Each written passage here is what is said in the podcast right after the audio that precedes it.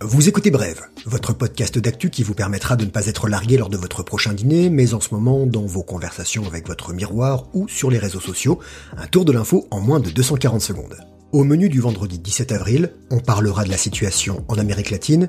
Vous verrez que pendant que la planète tourne au ralenti, les labos de recherche et l'industrie pharma tournent à plein régime. Vous découvrirez qu'il n'y a pas d'écran noir pour Netflix. Et nous vous expliquerons qu'Hollywood vous tend les bras. Le coronavirus. coronavirus. L'Amérique latine compte 7 pays dans le top 50 des pays les plus touchés par le coronavirus. En tête, le Brésil, dont on a déjà parlé dans Brève.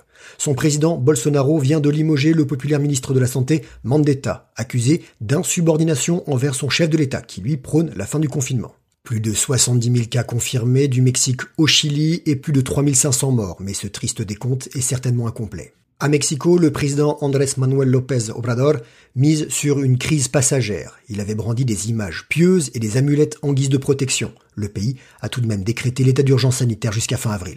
État d'urgence aussi et fermeture des frontières en Équateur. À Guayaquil, grand port sur la côte pacifique, le virus tue, mais c'est surtout la crise sanitaire qui fait des ravages. Les hôpitaux sont débordés et de nombreuses personnes sont décédées d'autres affections. Le couvre-feu imposé 15 heures par jour ralentit le travail des pompes funèbres, dépassées. Une force spéciale a été créée pour recueillir les cadavres, parfois abandonnés dans la rue. En Argentine, on ne danse plus le tango, confinement strict, et le gouvernement fait les fonds de tiroir. Buenos Aires demande trois ans de moratoire sur le remboursement de sa dette. Et pour financer une partie du programme de lutte contre l'épidémie, les grandes fortunes argentines pourraient être mises à contribution avec un impôt, rien que pour eux. Au Pérou, terminer l'abrazo, sorte de hug traditionnel. Hommes et femmes ne peuvent plus se balader ensemble dans les rues. Sortie alternée selon les genres. Les forces de l'ordre ne seront pas poursuivies si elles tuent ou blessent en cas de non-respect du confinement. Carnet rose, pâle, un bébé est né contaminé par sa mère asymptomatique à travers le placenta. L'enfant et sa maman sont dans un état stable. État de siège au Chili qui pleure l'une de ses icônes de la littérature, Luis Sepulveda, mort du Covid-19 dans un hôpital espagnol. Il avait 70 ans. On vous encourage à lire son premier roman, Le Vieux qui lisait des romans d'amour. Revenons un instant sur le principe de la vaccination. Pour envisager la disparition totale du Covid-19, il faut trouver un vaccin, coûte que coûte et le plus rapidement possible. Mais pour les experts, sa mise sur le marché ne sera pas possible avant le début de l'année prochaine.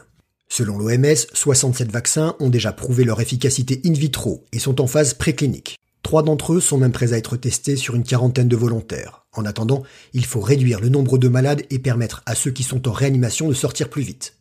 L'essai européen Discovery teste quatre traitements, dont l'hydroxychloroquine, popularisé par le Dr Hout. 3200 patients, dont 800 cas graves en France, sont concernés. Pour info, tout désinfecter à l'huile de sésame, manger de l'ail ou vous laver les mains avec de l'urine d'enfant, ça ne sert à rien. C'est dingue ce qu'on peut trouver sur Internet. Ma petite entreprise qui ne connaît pas la crise, c'est Netflix, qui ne s'est jamais aussi bien porté.